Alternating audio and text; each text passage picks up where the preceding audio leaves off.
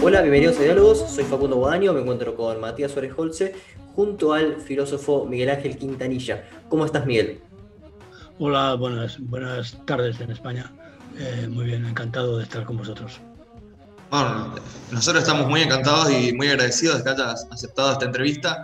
Eh, la verdad que personalmente te admiro mucho, he leído con muchísimo gusto su libro sobre filosofía de la tecnología y bueno, hay muchos temas ahí muy interesantes sobre los que podamos hablar, así que eh, ¿cómo estás Miguel? ¿Estás, ¿Estás como para una charlita filosófica?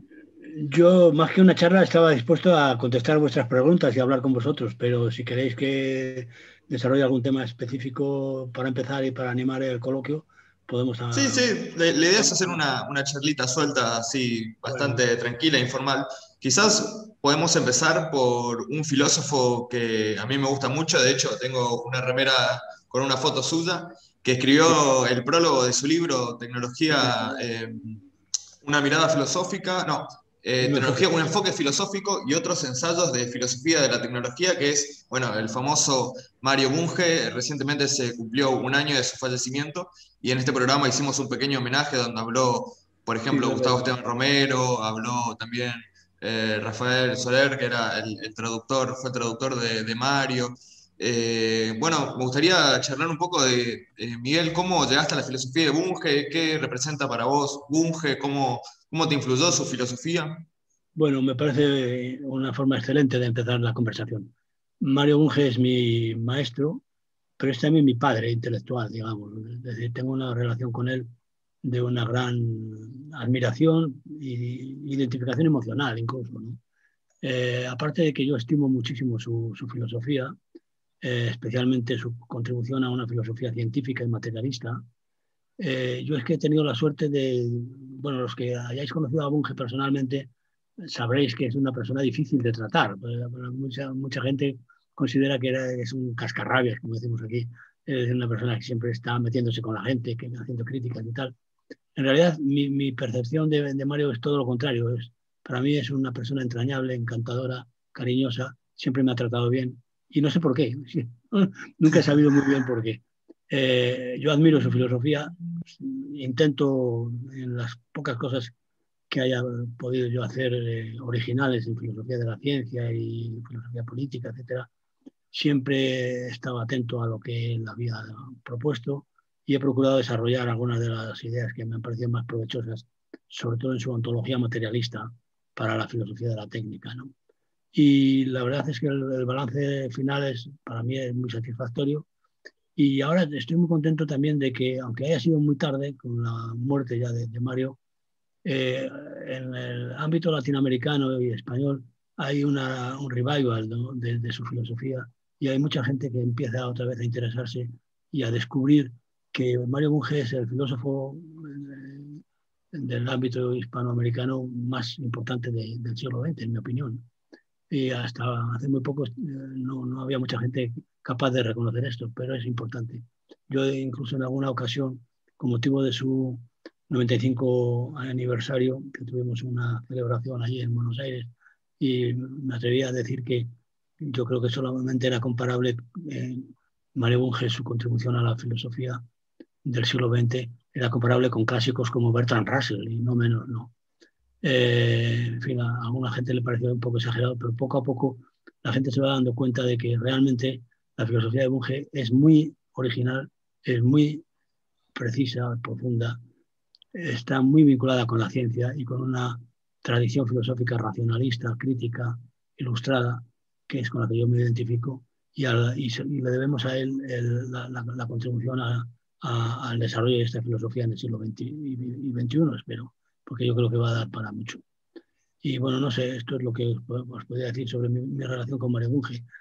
Yo lo, conocí en el año 71, yo entonces era un crío eh, recién acababa de terminar mi tesis doctoral sobre Karl Popper y estaba muy asustado porque yo, me había, yo era marxista en aquella época y inspirado en Althusser y había hecho una crítica de la filosofía de Popper eh, tachándola de idealista y de formalista y eh, en esas circunstancias me inscribí en el Congreso el cuarto Congreso Internacional de Lógica y Filosofía de la Ciencia que se celebraba en Bucarest en el año 1971.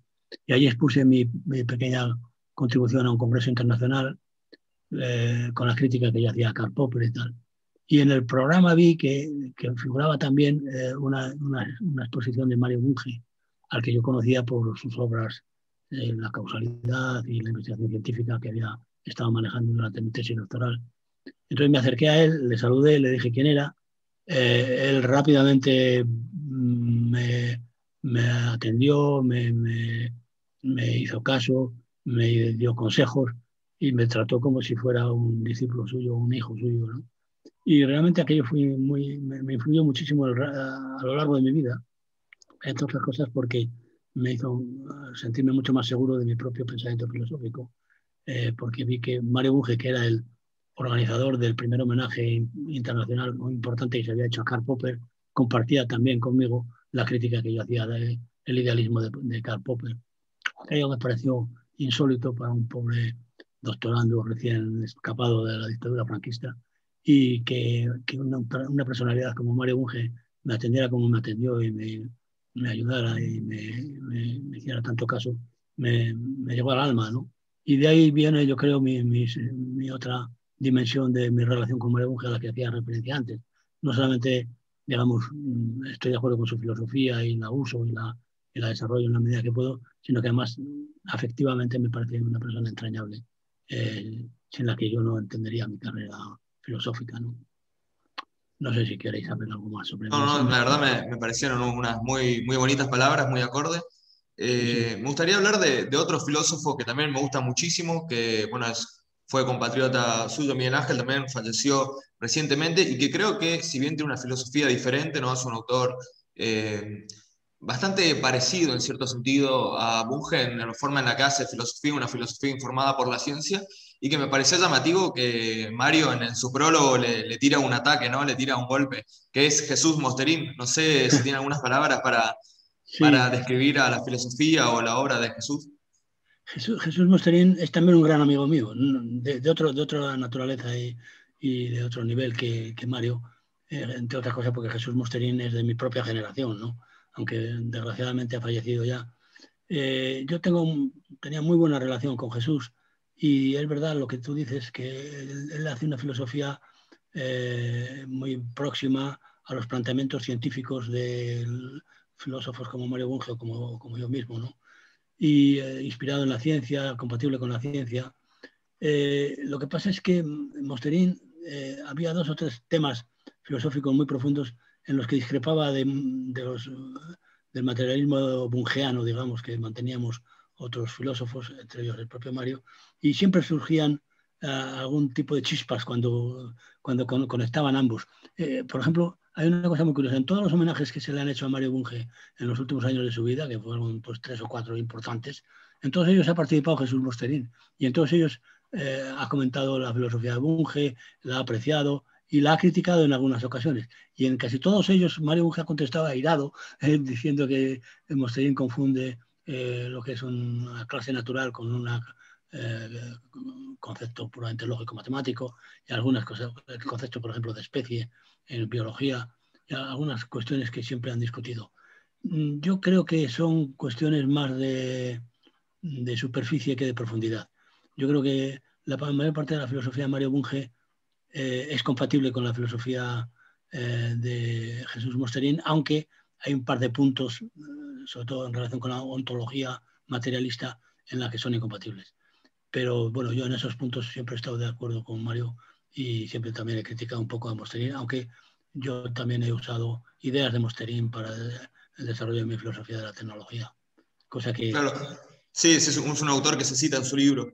Eh, hay un punto interesante que me parece que comparten los tres, tanto Bunge como Mosterín, como usted, Miguel Ángel, que es, se puede decir, eh, una renovación de la ilustración. Y me refiero con esto a que son pensadores eh, racionales, que son pensadores muy claros, que escriben muy bien, tienen muy buen estilo de escritura, son pensadores influenciados por la cultura científica, obviamente, Y en esto eh, me parece interesante conectar con que justo en, el mismo, en la misma oración donde Bunge critica ¿no? a Mosterín, también critica al, no sé si decir filósofo, más bien al escritor, al psicólogo eh, Steven Pinker, y que Steven Pinker también tiene eh, una propuesta muy similar a la que usted propone en su libro, que es la de, bueno, rehabilitar justamente el proyecto de la ilustración. Tiene un libro que, si no me equivoco, fue bestseller, que es La Ilustración Ahora.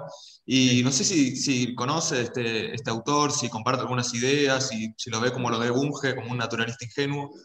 Sí, bueno, yo creo, yo comparto con eh, el diagnóstico que, que hace Bunge de ingenuidad naturalista en relación con la naturaleza de los problemas filosóficos que se plantean en relación con las ciencias sociales.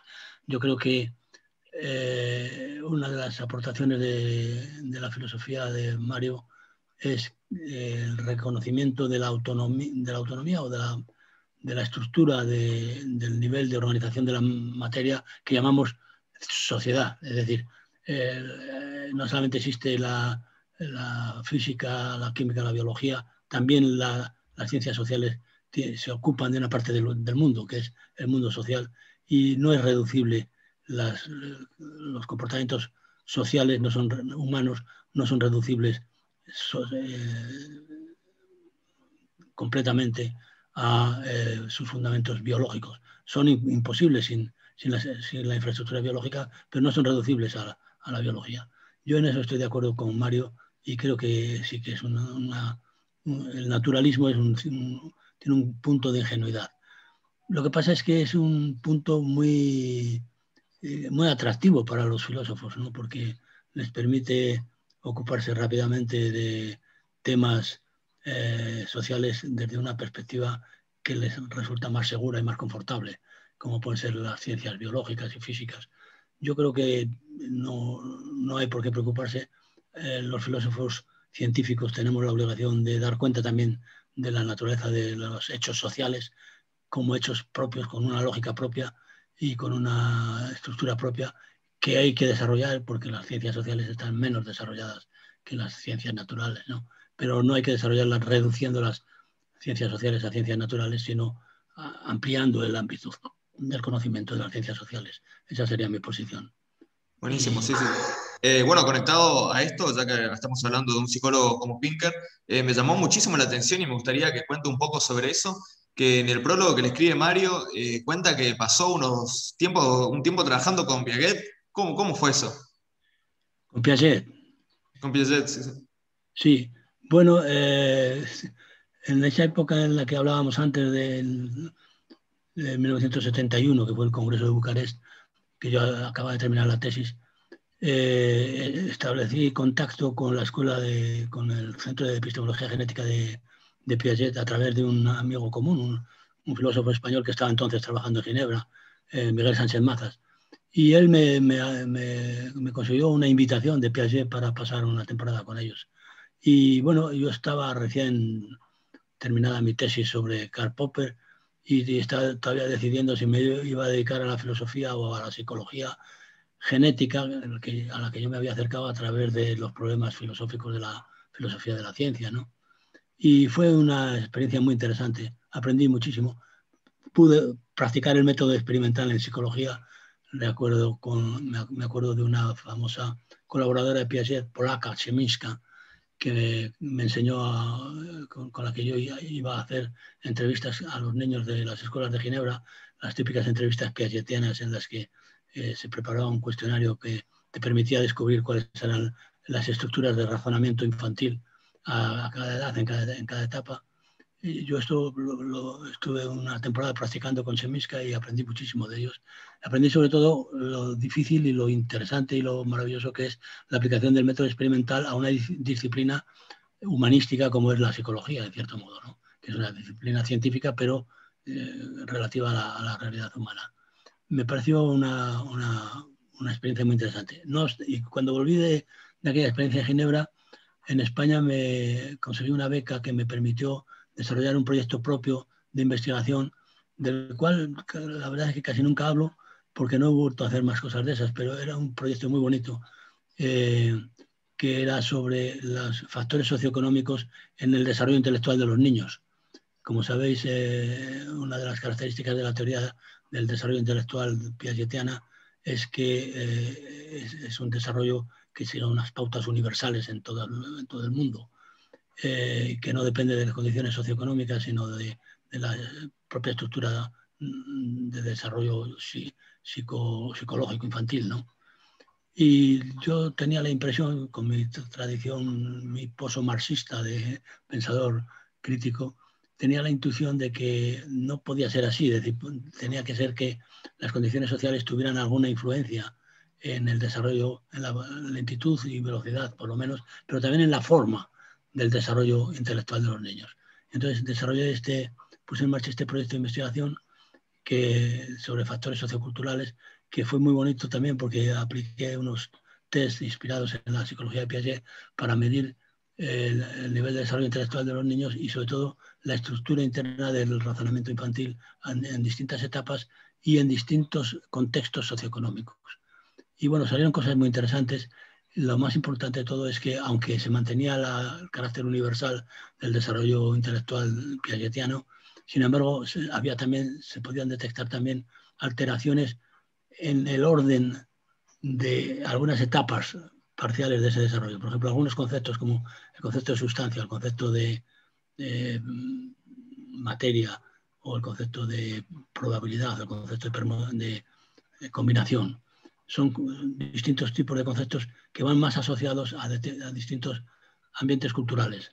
Por ejemplo, los niños de eh, una región muy atrasada, de carácter rural, que había aquí cerca de, de Salamanca, donde yo trabajo, eh, que ahora ya no, no es una, región atrasada, sino normal, pero en, aquella época, hace cuarenta y tantos años, era una región muy atrasada. Los niños de las escuelas que, que yo entrevisté eh, habían descubierto eh, ideas como la, permanencia de la sustancia, de la materia, la, conservación de la materia, mucho antes que los niños de las ciudades, que sin embargo entendían mucho mejor la permutación de probabilidades en, juegos de combinatoria. Eran dos tipos de operaciones intelectuales que se correspondían con el mismo nivel de desarrollo intelectual, pero cuyo orden de desarrollo variaba en función de las condiciones socioeconómicas. Eso me pareció un, hallazgo interesante, lo publiqué en la revista española de psicología, pero la verdad es que no volví a, a ocuparme de eso porque a partir de ahí me empezó a interesar cada vez más los aspectos puramente filosóficos de la epistemología de, de Bunge y de Popper, etc. Y entonces dejé a Piaget un poco abandonado. Bueno, resulta... para buscar ese estudio y leerlo. Perdón. Sí, Facundo. No, no, que bueno, este, resulta muy interesante. Este, estaba, estaba a punto de decir lo mismo que iba a decir este, Matías, que estaba para buscar ese estudio y leerlo, resulta un aporte muy interesante. Pero justamente a la hora de, hacer una, de, emprender una tarea filosófica, Miguel, lo que me gustaría saber es por qué es correcto, por qué consideras correcto eh, emprender, digamos, una tarea filosófica con un abordaje sistémico. ¿Por qué crees que es el mejor de todos los abordajes o el más apropiado? Bueno, los que nos hemos eh, formado en la tradición analítica, bueno, vamos a ver, la gente de mi generación en España nos formamos en la tradición neotomista, digamos, y, en el mejor de los casos existencialista, eh, hermenéutica, en fin, eh, tradición centroeuropea.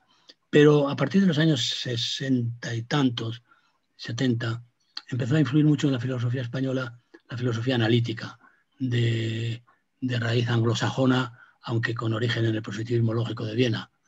Y eso influyó muchísimo en, mi generación, que hizo que muchos de mis colegas y yo mismo pues, nos entrenáramos en una nueva, marco filosófico de inspiración analítica.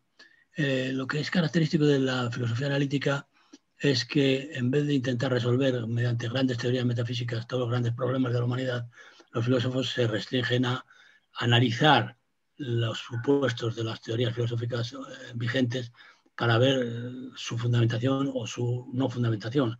Es decir, se trata de sustituir la labor de síntesis filosófica por una, labor de análisis lógico-lingüístico que desmonta, digamos, las teorías filosóficas. Bueno, a partir de aquí, eh, el problema que nos encontramos es que no es suficiente para lo que se espera de un filósofo, es que no solamente que aclare eh, la racionalidad de un conjunto de valores eh, morales o de un conjunto de hipótesis científicas, sino que también proponga eh, teorías filosóficas dignas de, capaces de resolver problemas filosóficos planteados por las ciencias, la política, la moral, la sociedad actual.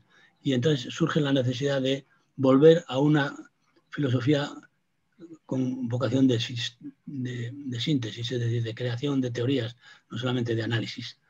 Y eh, de ahí la, importancia de la noción de sistema.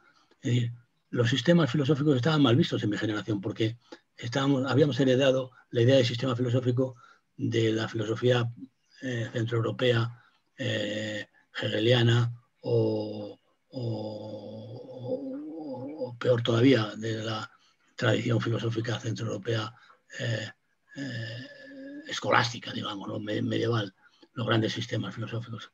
Eh, frente a eso, la crítica del positivismo lógico desmontó todas esas pretensiones, sustituyendo la filosofía sistémica por filosofía analítica, pero los que ya tuvimos la oportunidad de asimilar los métodos y los resultados de la filosofía analítica, también pudimos echar en falta la necesidad de volver a recuperar la capacidad de construir teorías filosóficas de carácter sistemático, no solamente analítico.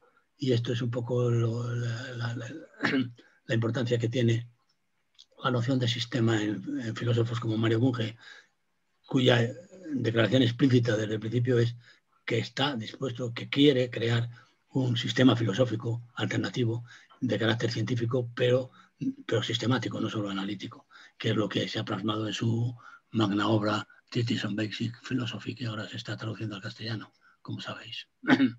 se me, Perdón. Otro, otro aspecto muy interesante de su forma de hacer eh, filosofía y que Bunge lo menciona es que usted trabajó en tecnología de primera mano a la hora de abordar el problema filosófico de la tecnología, es decir, en la construcción de circuitos, en la producción, digamos, en primera persona. Sí, eh, a él le impresionó mucho eso una vez en casa, aquí visitándome en Salamanca. Eh, estuve en mi casa y le presenté a mis hijos y tal. Y, le enseñé lo que estaba haciendo. Estaba, en aquel momento yo estaba haciendo un robot eh, de juguete, digamos, pero un robot de verdad, es decir, con un sistema de un controlador. Bueno, estoy hablando de hace 30 años, con lo cual, en fin, la cosa era bastante novedosa. Y yo creo que le impresionó mucho, porque en aquel momento no me dijo nada, pero luego lo, hizo referencia a ello en el título, en el, en el prólogo y en varias ocasiones. Eh, bueno, eh, mi, conexión con la tecnología tiene más que ver con, mi formación, eh, digamos, con mis aficiones personales que con mi formación filosófica académica. los filósofos en España solo ahora hemos empezado a estar en relación con los ingenieros y con los informáticos eh, solo ahora cuando ya no hay barreras casi entre la ingeniería y, las humanidades, pero hasta, hasta hace muy poco la formación de un filósofo en España no tenía nada que ver con la tecnología. Pero en cambio sí mi afición, mi, mi, perfil, de, mi personalidad propia, eh, sí siempre me llevó a interesarme mucho por eh, la parte práctica de la, de la realización humana para mí siempre los individuos humanos se caracterizan porque son animales capaces de hacer cosas nuevas. Y eso es muy importante en, mi percepción de la realidad humana. Y por eso me interesó mucho la filosofía de la tecnología, aparte de las influencias que recibí de, algunos autores, uno de ellos quiero mucho también, que es eh, Carlos París. Carlos París murió ya hace unos años y fue eh, quien dirigió mi tesis de licenciatura que fue sobre los manuscritos económicos filosóficos de Carlos Marx. Eh, y, al mismo tiempo, por la misma época, Carlos París publicó un libro, eh, Tecnología y Existencia Auténtica, que era un libro de filosofía de la tecnología, aunque hecho desde una perspectiva más existencialista y, y orteguiana que, analítica. ¿no? Pero ambas cosas me, influyeron bastante, me, me, hicieron interesarme por la filosofía de la técnica y luego mi conocimiento de Mario Bunge y de sus aportaciones a la filosofía sistémica basada en la ciencia, compatible con la ciencia y con la tecnología, eh, completaron el marco de ideas que yo necesitaba para desarrollar la filosofía de la tecnología. Pero la razón de, de mi interés por la tecnología es, si quieres, por un lado biográfica, es decir, siempre me gustó hacer cosas, más, más de filosofía de los makers que de los tecnólogos. Eh, si hubiera que clasificarme, yo sería más, con terminología actual, encajaría más en un maker que en un tecnólogo, ¿no? Pero los problemas filosóficos que se plantean eh, en relación con, la, hacer cosas nuevas con las manos, hacer cosas nuevas con la materia, con, los artefactos, eh, tienen más que ver con la filosofía de la tecnología en general que con otra cosa. Si bien eh, tu formación, ¿no? Tu, inspiración para hacer filosofía de la tecnología es más bien de la filosofía exacta, ¿no? la filosofía científica, el rigor, el uso de herramientas formales, la formalización, eh, ¿Sentís que te inspiró de alguna forma o que influyó en tu visión filosófica sobre la tecnología el famoso ensayo de Ortega y Gasset, tantas veces citado en tu libro, que es más bien de una corriente más literaria, más, no, sé si más continental, por decirlo de, alguna forma? Sí, pero es, la parte buena de la filosofía continental. Ortega y Gasset, eh, sí, sí, yo lo admiro mucho y me ha influido mucho y hay dos o tres mm, párrafos de Ortega Gasset que cito en todas partes eh, porque explican muchas de las cosas que yo quiero hacer en filosofía de la tecnología. Eh, es verdad que la filosofía de Ortega era más ensayística que, rigurosa, más, eh, digamos, literaria que sistémica, pero las intuiciones básicas que hay detrás de su filosofía eh, son muy, muy útiles y muy, muy, muy provechosas. Mario Bunge también las admiraba y es el único filósofo continental que se ha ocupado de temas de ciencia y tecnología, al que Mario Bunge cuando cita no critica a él y a, y a su gran amigo Ferrater Mora, que también es una personalidad muy parecida, es un filósofo de, de, inspiración, de formación clásica centroeuropea, pero abierto a la filosofía contemporánea y a la ciencia y a la racionalidad y a, y a la filosofía eh, comprometida con la ciencia. Sí, esto es, es, verdad. Hay una cosa muy interesante que aprovecho para contaros. Un, antiguo colaborador mío, por cierto, compatriota vuestro, no sé si nos escuchará, eh, Martín Parcelis, perdón, perdón, perdón, Diego Lauler, Diego Lauler.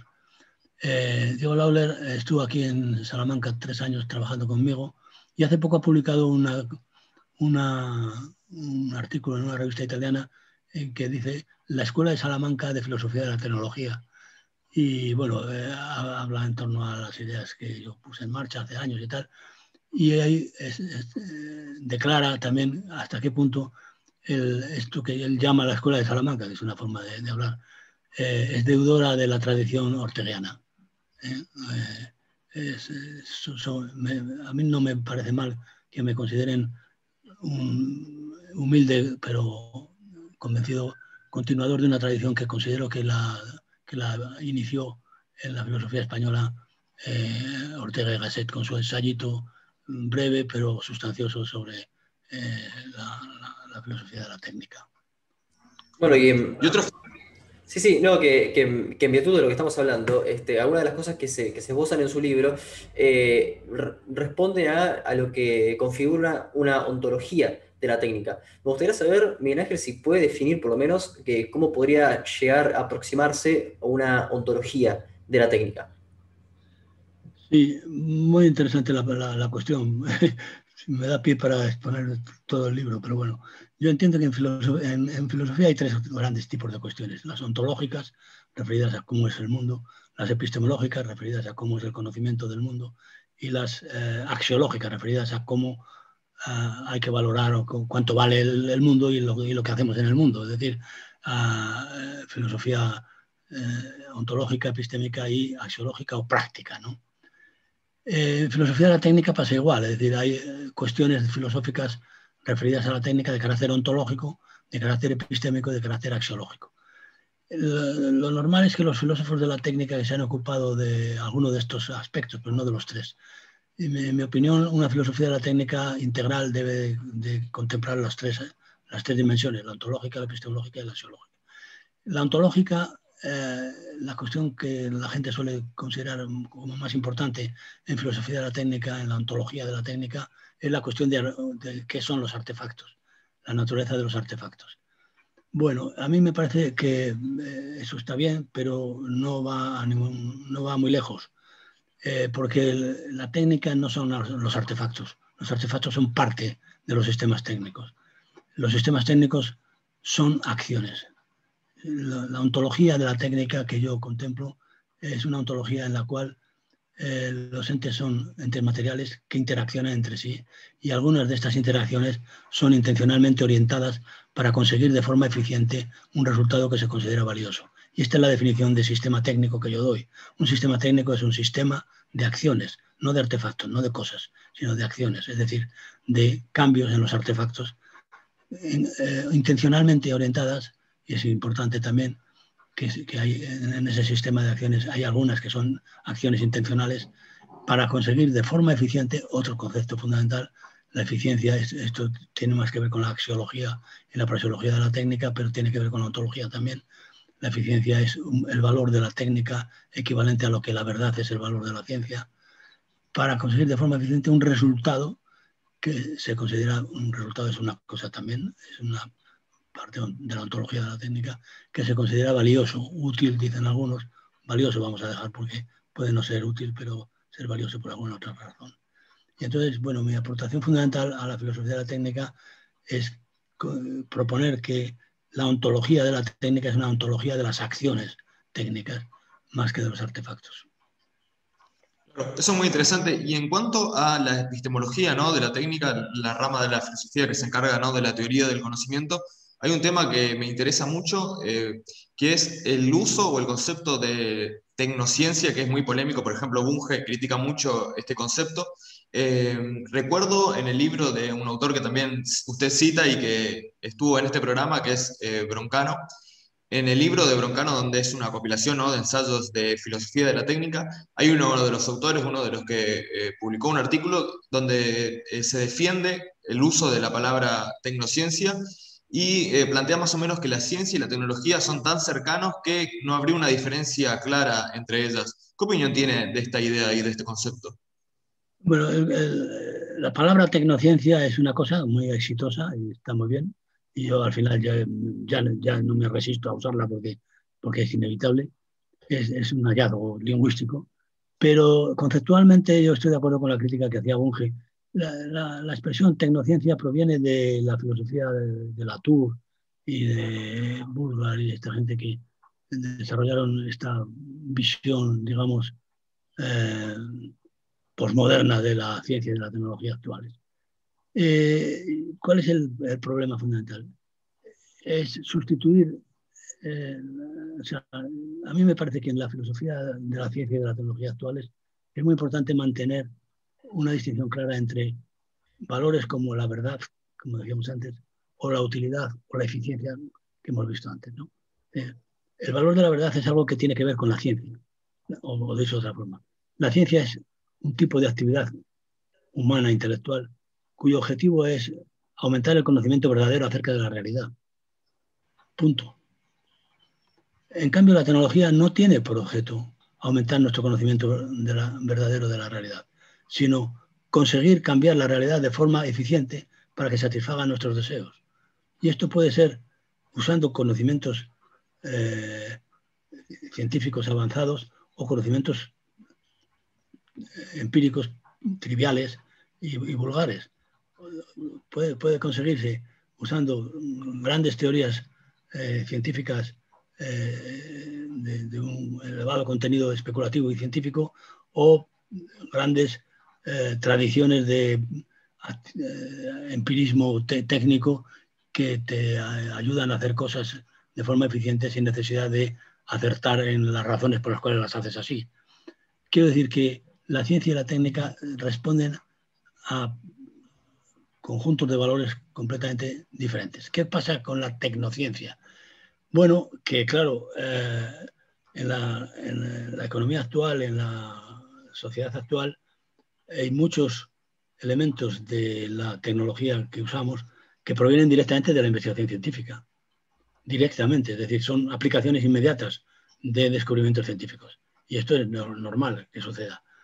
Y esto hace que lo que aparece ante la reflexión del filósofo es no, una superposición de ciencia y tecnología, sino un conglomerado científico-técnico en el que todo está mezclado. Por ejemplo, en la sociedad estamos continuamente obligados a tomar decisiones sobre qué tipo de tecnologías queremos construir o qué tipo de teorías científicas queremos aceptar o vamos a aceptar como verdaderas o, falsas, etc. En el conglomerado de la tecnociencia lo que ocurre es que las decisiones que tomamos sobre asuntos tecnológicos o, incluso políticos o sociales pueden estar afectando a las pretensiones epistémicas de conocimientos científicos básicos en el campo de las ciencias físicas, biológicas naturales o sociales. Y entonces, eh, digamos, al final lo que tenemos no es una articulación de criterios científicos y tecnológicos, sino una, sino una mezcla de criterios científico-técnicos, tecnocientíficos, en los que, digamos, todos los gatos son pardos, es decir, todo, todo vale con tal de que funcione. si hay negocio, eh, eh, tiramos para adelante. Eh, no sé, ahora estamos asistiendo a una gran explosión de, un gran, de una gran historia, digamos, de, desarrollo tecnocientífico. Con, estamos asistiendo en, el presente, ¿no? digamos, con, las investigaciones sobre la vacuna para la, el coronavirus, COVID-19. ¿no? son investigaciones de un nivel de, eh, abstracción en cuanto a sus fundamentos, tales que involucran toda la ingeniería, biología molecular, ingeniería genética, en los estadios más avanzados de la, de la ciencia básica actual.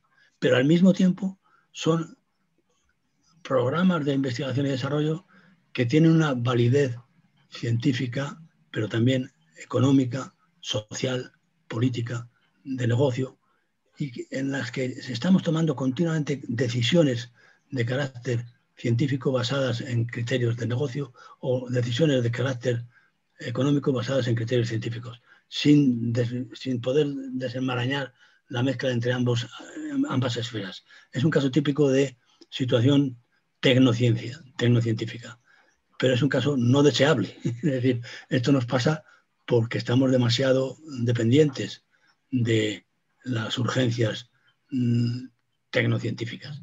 Lo, ideal sería que pudiéramos mantener, por un lado, eh, las opciones epistémicas referidas al futuro de la investigación biomolecular y, por otro lado, las opciones tecnopraxiológicas eh, morales referidas al futuro del uso de esos conocimientos científicos para la construcción de soluciones técnicas alternativas a, la situación en la que nos encontramos.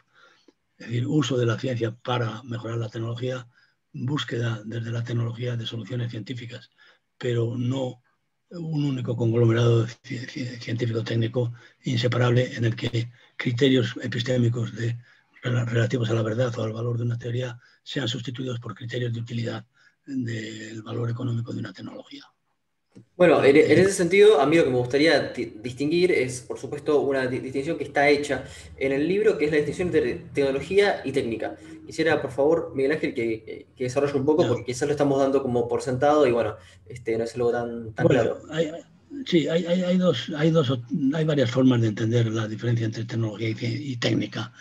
Eh, para empezar, es una distinción más lingüística que conceptual, en mi opinión porque se debe a que en los distintos idiomas en que hemos tratado de hacer la filosofía de la técnica, la expresión técnica y tecnología, las palabras técnica y tecnología tienen, tienen significados diferentes. Por ejemplo, en inglés se utiliza technique, técnica, technical, eh, technology, pero también technique o técnica, ¿no? Y en francés, technique, en, español, técnica y tecnología. Yo en mi libro lo que hago es al final proponer una convención.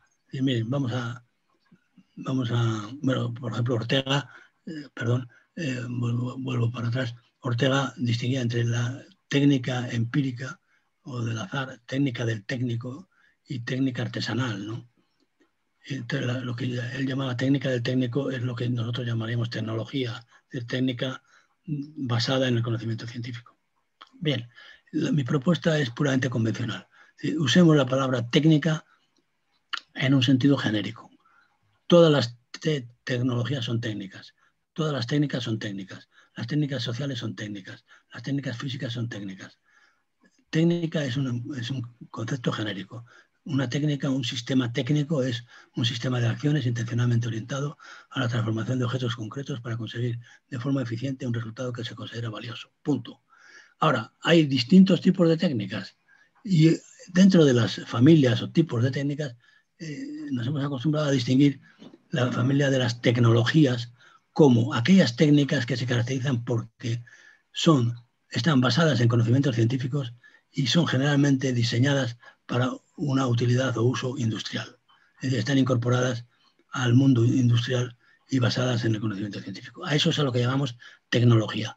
Si a alguien no le gusta la denominación, que lo llame como quiera, pero no confundamos el concepto genérico de técnica. Las tecnologías son técnicas, que son técnicas basadas en el conocimiento científico y de utilidad industrial. Bueno, es una, la verdad que es muy, muy claro y muy precisa las definiciones y eso eh, se valora muchísimo, ¿no? En una época donde parece que los filósofos cada vez son más oscuros y más difíciles de entender. Así que, bueno, Miguel Ángel, agradezco que mantengas esta tradición de la claridad y, la, y el rigor, ¿no?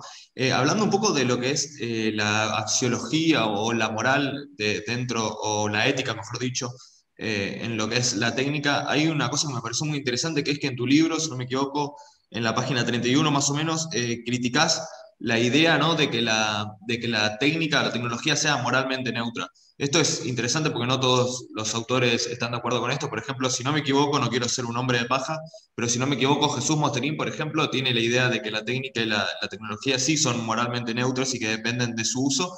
Pero usted, sin embargo, en el libro desarrolla una argumentación muy interesante de por qué esta idea es cuestionable. No sé si, si podrías desarrollarla. Vamos a ver, es un tema complicado, ¿no? Pero básicamente mi idea sobre este asunto es el siguiente. Eh, hay técnicas que son moralmente neutras, pero en general el desarrollo de la técnica eh, requiere una opción moral. Es decir, eh,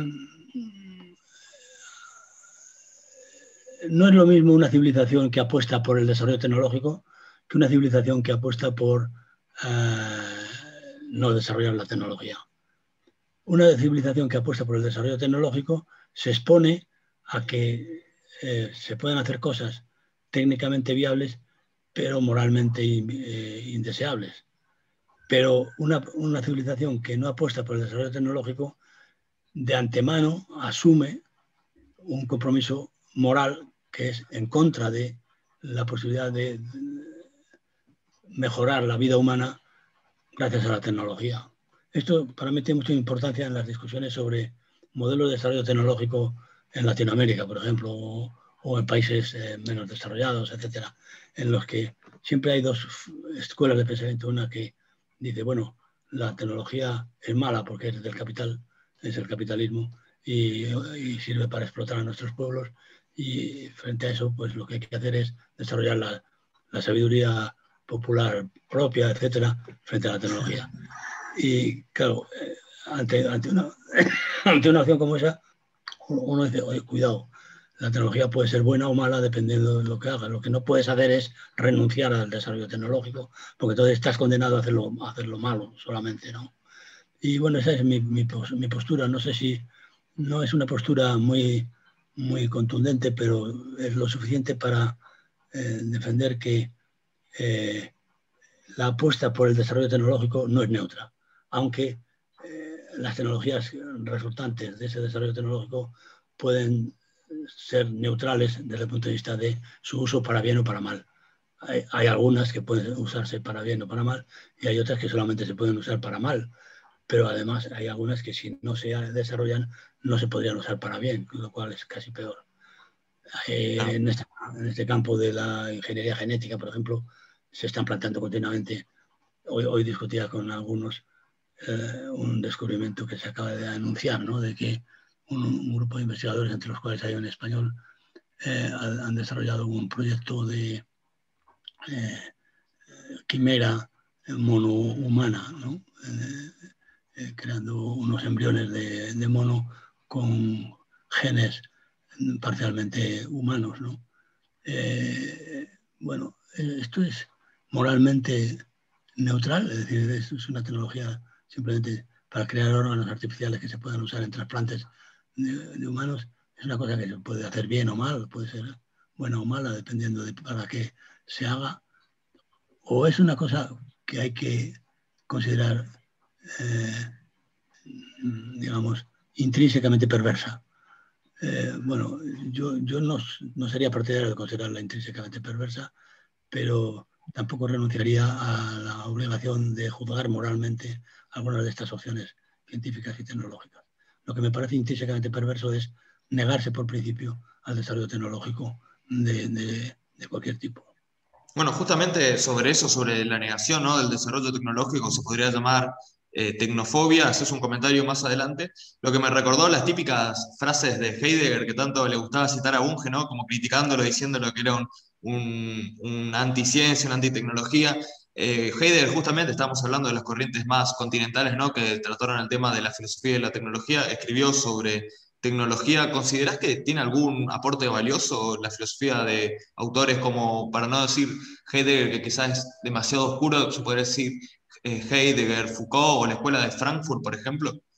A mí la escuela, de todos esos, los únicos que me han interesado han sido la escuela de Frankfurt, porque me, me, crucé con la Escuela de Frankfurt a propósito de un libro que es muy poco conocido, que es del positivismo Streit in der Deutschen Soziologie, que es eh, la, disputa del positivismo en la sociología alemana, que no, sé si lo conocéis, se tradujo al español en los años 70 en la editorial Grijalbo, y es un, es un libro en el que eh, Karl Popper por un lado y Theodor Adorno por otro exponen su teoría, su filosofía de las ciencias sociales y luego los discípulos de Popper y Adorno discuten entre sí sobre el futuro del racionalismo crítico y de, la ciencia, la filosofía científica y de la tecnología en la civilización occidental, etc. Es muy interesante ese libro. Eh, me crucé con ellos a, raíz de mi tesis sobre Karl Popper y me interesó mucho. Y eso ha hecho también, por otro lado, la Escuela de Frankfurt siempre la he considerado interesante desde el punto de vista político, porque ha animado los movimientos antisistema, digamos, de los años 60. Eh, recuerdo eh, la devoción con la que la gente de mi generación leíamos las obras de, Herbert Marcuse, que no sé si siquiera os suenan a vosotros, pero era muy sí, importante. Están citadas también en, su libro. Sí, era muy importante para nosotros. Y eso me, me llamó siempre mucho la atención. Pero eh, la verdad es que más allá de la crítica a la, a la al sistema científico-técnico eh, capitalista, digamos, eh, su, visión de la tecnología y de la ciencia eh, al margen del sistema socioeconómico es bastante pobre y es bastante mm, es poco estimulante. Y yo la verdad es que no, me ha aportado mucho. Bueno, también otra cosa. Ah, sí, disculpe, sí. No, no, no, sí, sí, sí. Este, no, eh, una cosa que, me llamó la, atención en el, libro es que se remarca eh, que, hay, que, hay un mito respecto a lo que hoy se fantasea tanto, que es la rebelión de las máquinas, de, que, de, que las máquinas puedan rebelarse contra los humanos, que sean sus creadores, y este, autónomamente este, eh, ponerse en contra. ¿Por qué considera Miguel Ángel que esto simplemente se trata de un mito? Bueno, eh, es una forma de, incordiar. Eh, yo creo que la, idea de la rebelión de las máquinas es parte de la mitología mm, moderna sobre la filosofía científica. Eh, yo también lo, llamo a veces el síndrome de Frankenstein, para resolver, o sea, para contraponer al mito de la rebelión de las máquinas, lo que llamo el síndrome de Frankenstein. El síndrome de Frankenstein consiste en que el monstruo de Frankenstein se subleva contra su creador, el doctor Frankenstein, si recordáis la, novela de, Mary Shelley, se, subleva y cuando, cuando habla con él y le cuenta por qué está enfadado con él, es, enternecedor el discurso. Y dice, está enfadado porque no me haces caso, porque me has abandonado. lo que el monstruo de Frankenstein eh, achaca al, al doctor Frankenstein es que no le quiere. Es decir, que no le, que, no, no, que, le da miedo a su propia criatura, que no se identifica con su criatura, que ha abandonado a su criatura.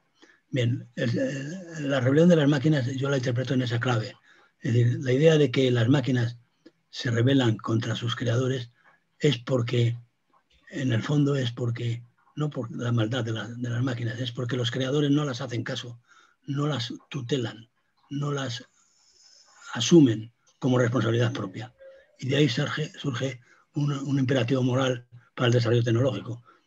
Desarrollemos la tecnología, pero no nos desentendamos de ella. Ojo, el problema moral de la tecnología actual no es que pueda hacer cosas o no hacerlas. El problema moral de la tecnología actual es que eh, nos desentendemos de las consecuencias que tiene su desarrollo.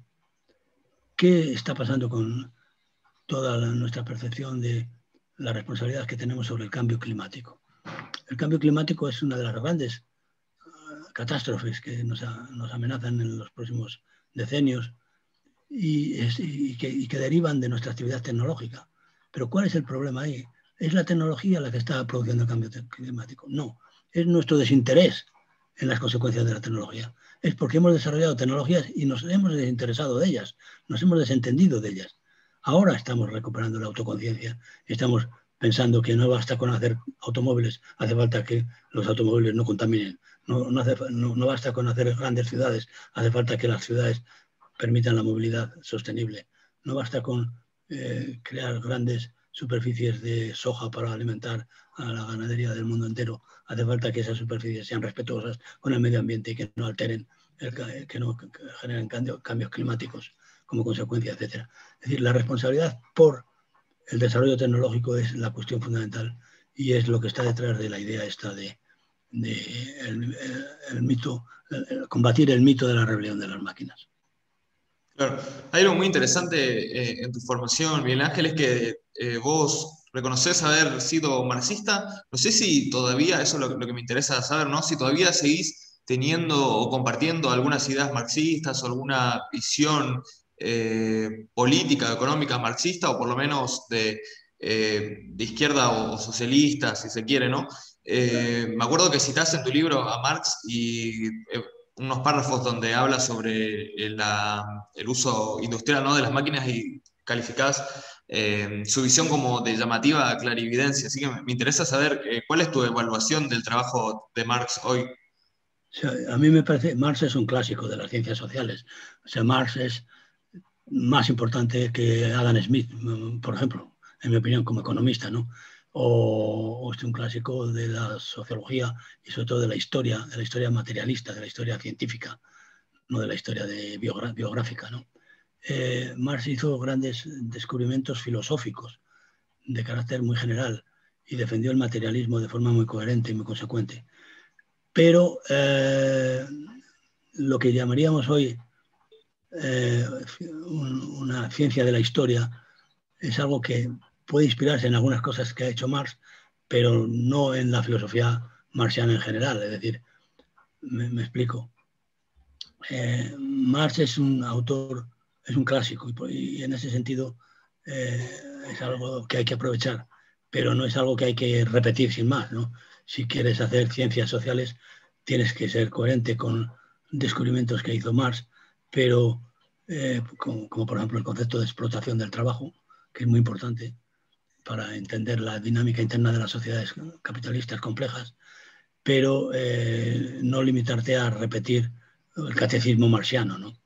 yo era marxista en el sentido de repetir catecismo, es decir, que eh, la gente de mi generación mezclábamos mucho nuestras interpretaciones teóricas con nuestras experiencias prácticas y mucha gente de mi generación éramos al mismo tiempo que filósofos o sociólogos o economistas o historiadores, éramos también activistas políticos, activistas muy comprometidos y además con un, a un precio alto que teníamos que pagar porque vivíamos en una dictadura muy, muy, muy, muy estricta. Entonces, eh, era muy difícil en esas circunstancias distinguir entre eh, el, oro y la, y la, paja, ¿no? digamos, eh, en, en, las teorías marcianas.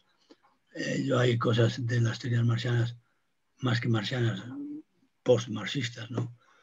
que mezclábamos con, con el materialismo histórico, como era, por ejemplo, la idea esta de que el Estado es un instrumento al servicio de la clase obrera que se que se usa y se tira, digamos, ¿no? Eh, o la idea de la democracia proletaria y cosas por el estilo. Eh, todas estas cosas mm, me parecen locuras actualmente. Yo creo que el pensamiento racional actual debe mucho al materialismo de Marx, pero nada a la política marxiana. Bueno, eso es una respuesta muy, muy interesante y que, bueno, se puede reflexionar mucho sobre eso. Y hay un tema muy puntual que, que me interesa charlar ya para ir cerrando, ¿no? Eh, estuvimos hablando de Marx, se podría pasar a hablar un poco de las izquierdas contemporáneas y estuvimos hablando de tecnología, así que es un punto que no se puede ignorar.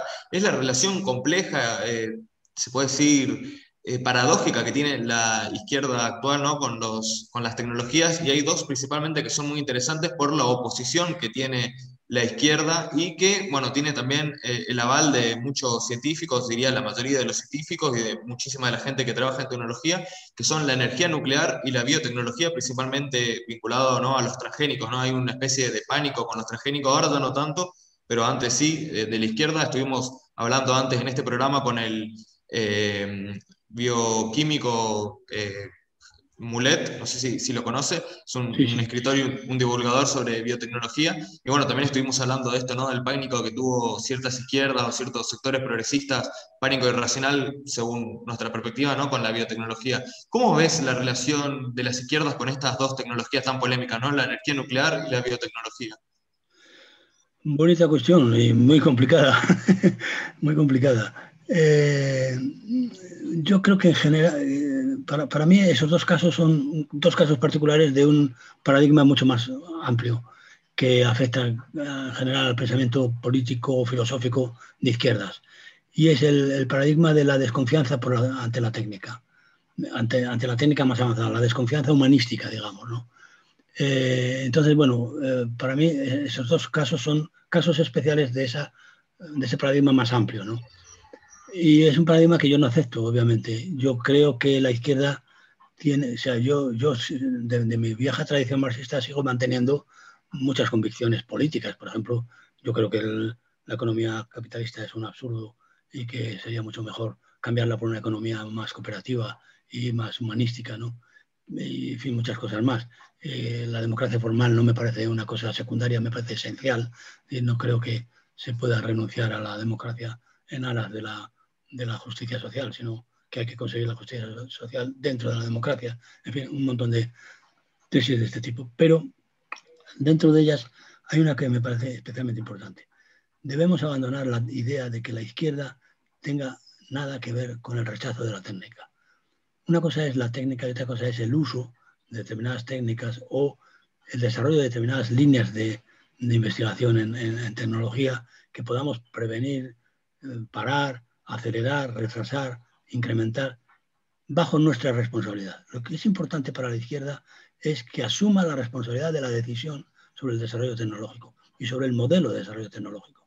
Luego, en cada caso concreto, ah, tenemos que ir viéndolo. Tenemos que ir viéndolo. Por ejemplo, los transgénicos, hasta ahora nadie ha demostrado que realmente el cultivo de maíz transgénico sea perjudicial para la salud humana. Otra cosa es que sea perjudicial para la economía mundial, no lo sé, pero no hay ninguna razón eh, para, mezclar eh, la, esfera de la bioingeniería con la esfera de la economía agroalimentaria. Eh, lo que sí sabemos es que los, los, cultivos transgénicos adecuadamente regulados y controlados, etcétera, etcétera, para evitar consecuencias que todavía no podemos saber si se van a producir o no, son útiles para la humanidad. Y entonces la izquierda no tiene por qué asumir que por el hecho de que sean arriesgados no deban ser asumidos. El, riesgo cero es imposible y la izquierda no, es, no, no pertenece a la tradición del pensamiento de izquierda la suposición de que solo es racional asumir el riesgo cero cuando adoptas decisiones importantes para el futuro de la humanidad. Yo, yo intento, yo suelo eh, incluir toda, este, toda esta visión de la actitud de la izquierda en relación con la tecnología eh, bajo un nuevo modelo de desarrollo tecnológico que hemos acuñado el nombre de tecnologías entrañables. lo que nos pasa es que estamos demasiado conformes con cualquier tipo de desarrollo tecnológico y estamos renunciando a la posibilidad de imaginar una forma de desarrollo tecnológico igualmente potente, igualmente o más eh, eficiente y eficaz que la energía nuclear, por ejemplo, eh, pero eh, que responde a criterios que llamamos de tecnologías entrañables frente a tecnologías alienantes, digámoslo así. Entonces, yo no estoy en contra de la tecnología nuclear, pero si es posible diseñar sistemas alternativos a la energía nuclear que sean mm, más entrañables, y habría que entrar en qué significa esto, eh, pues apostaré por ellos. Y lo mismo, lo mismo Está la explicación de, tecnologías entrañables en su libro, ¿no? En un apéndice, así que para el que quiera puede ir a profundizar en su libro, que es muy recomendable. Se me había olvidado que tenía un apéndice. En, la última edición, la última edición. Tiene, en, una, en la parte de, de, otros ensayos, en la segunda parte, hay un, hay un capítulo sobre tecnologías entrañables. Sí, sí. Bueno, para... Sí, sí. No, no, que... iba, iba, a comentar que acá acabo de, acabo de salir, acabo no, hace un año ya, eh, un libro que, que, tiene bastante que ver con todo esto que lo enseño. Buenísimo. Filosofía ciudadana. Eh, es un libro de ensayos pequeños en los que eh, desarrollo la idea de, del significado de la responsabilidad de los ciudadanos libres en relación con los grandes problemas de la humanidad de nuestro tiempo, que son el desarrollo científico y el tecnológico. Bueno, respecto justamente, y, para ir cerrando, a la responsabilidad ciudadana y a lo que está involucrada la política dentro de todo esto, me gustaría saber, digamos, qué evaluación puede hacer de, a, partir de todo el tiempo que pasó, de lo que fue eh, la investigación científica y desarrollo tecnológico con Felipe González, por, una parte, o sea, algo para España, y después eh, el programa europeo FAST, dirigido por Ricardo Petrela, que era para encontrar un camino de desarrollo equilibrado para toda Europa. O sea, ¿qué eh, reflexiones se pueden hacer sobre esos dos programas, uno para España y otro para Europa, ahora en 2021? es difícil cuestión, porque como sabes, yo he estado muy implicado personalmente en, ambas cuestiones. ¿no? Eh, yo fui senador con, durante dos, dos mandatos de Felipe González y en calidad de tal fui el ponente de la ley de la ciencia que supuso una renovación del sistema científico tecnológico español en el año 86. Y después he sido también eh, secretario general del Consejo de Universidades en España, también hecho con el mandato de Felipe González también. Y finalmente eh, he sido secretario de Estado de Universidades e Investigación con, con el, gobierno de de, Pedro Sánchez, de, ah, Zapatero. Eh, quiere decir que yo he estado muy metido en la política oficial española de izquierdas en relación con la ciencia y la tecnología. Eh, una de las cosas que hicimos en los años 80 fue poner en marcha, ayudar a poner en marcha el programa que eh, impulsaba desde la Unión Europea eh, algunos grandes eh, teóricos de la, eh, no teóricos, prácticos de la política científica, como Ricardo Petrella, ¿no? Yo colaboré con él, no muy íntimamente, porque yo, yo era miembro del Parlamento Español y él era miembro de la Comisión Europea, pero sí colaboramos mucho en la difusión de la idea de la responsabilidad social y política sobre el desarrollo científico y tecnológico en Europa. Fue una época dorada para Europa y yo diría sobre todo para España. Yo muchas veces cuento que cuando llegamos al gobierno en el año 81, los socialistas en España, nos encontramos con un sistema de ciencia y tecnología que, dicho por los propios protagonistas del sistema, era de nivel cero. Es decir, eh, recuerdo un informe que hizo el Banco Mundial diciendo que España no tenía sistema de ciencia y tecnología. Eh, al cabo de unos años eh, pusimos en marcha un sistema de política científica que permitió eh, mejorar muchísimo la posición de España en el mundo en relación con la ciencia y la tecnología. Y finalmente, en los últimos años que participé en la política activa, que fueron el año 2007 a 2009, 2007 a 2008, pues yo siempre digo en plan, en fin, no, no, no, de exagerar, sino de, presumir un poco que fueron los años en los cuales más, más gasto público se hizo en toda la historia de España, eh, de ciencia, eh, más gasto público en ciencia y tecnología, que se hizo desde, en toda la historia de España desde los tiempos de los reyes católicos. Y es verdad, es decir, realmente fueron años impresionantes para el desarrollo científico-técnico español. De manera que yo eso lo valoro de una forma muy, muy parcial, porque ya estaba muy metido en eso, pero muy positiva.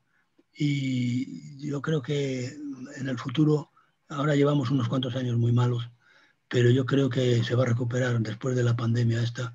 Vamos a encontrar nuevas formas de impulsar la cultura científica y tecnológica, eh, impulsados en estos momentos además por la necesidad económica y social, y no solamente por la voluntad política, sino porque la sociedad está cambiando de forma radical y está viendo que la ciencia no es un lujo, sino que es una herencia histórica que tenemos y que tenemos que celebrar que la tengamos, pero que tenemos que mantenerla viva, porque si no, cualquier día nos viene otro virus y nos, borra del mapa, ¿no?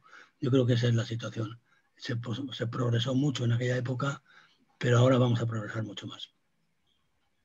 Bueno, para mí que podemos ir cerrando, la verdad que te agradezco, Miguel Ángel, estuvimos hablando muchísimo tiempo y bueno, eh, es un tiempo muy valioso y agradezco muchísimo que te hayas sumado a esta propuesta. Eh, bueno, siempre que terminamos un programa de diálogo, ¿no? Eh, pedimos, sugerimos ¿no? al invitado que eh, recomienda alguna canción que le guste, que se siente identificado, es así algo improvisado, la idea es no pensarlo muchísimo, sino alguna canción que se te haya quedado pegado, que signifique mucho para vos, así los oyentes pueden escucharla. no, no soy una persona muy melómana, pero ya que me ofreces la oportunidad, te diré que así espontáneamente lo que se me ocurre es una canción muy, muy poco moderna, que es la Internacional Socialista. Buenísimo. que está muy, fuera, de todas las corrientes de la moda actual, pero yo creo que merece la pena. A mí es una de las pocas canciones que todavía me suscitan emociones cuando la, cuando la, cuando la oigo. Bueno, entonces cerramos con el Internacional Socialista. Miguel Ángel, te agradecemos por tu tiempo. Eh, como dijo Matías, es realmente valorable todo lo que estuvimos hablando. Y bueno, esperamos tus próximos trabajos y bueno, quizás tengamos otro encuentro en diálogos. Bueno, muchísimas gracias a vosotros. Lamento los problemas de agenda que os he causado cambiando fechas y horas. Eh, espero que la próxima vez, que será dentro de 50 años, eh, podamos estar ya mejor entrenados para eh, utilizar las agendas electrónicas y sea más fácil todo. Pero lo he pasado muy bien, me ha parecido muy interesante vuestras preguntas. No sé si no me arrepentiré de alguna de las contestaciones que he dado, pero en todo caso, bienvenidas sean vuestras preguntas y adelante con vuestra empresa de diálogos filosóficos. ¿Vale? Muchísimas gracias. Y bueno, quiero, eh, por último, ¿no? agradecerte que hayas elegido el internacional, sobre todo porque me imagino que es una canción sin copyright, así que no vamos a tener problemas con YouTube. Y si tiene copyright, no debería, pero bueno. No debería. Si tiene, copyright, debéis violarlo. muchísimas gracias, Miguel Ángel, y que tengas un hermoso día. Saludos. Gracias, adiós. Adiós.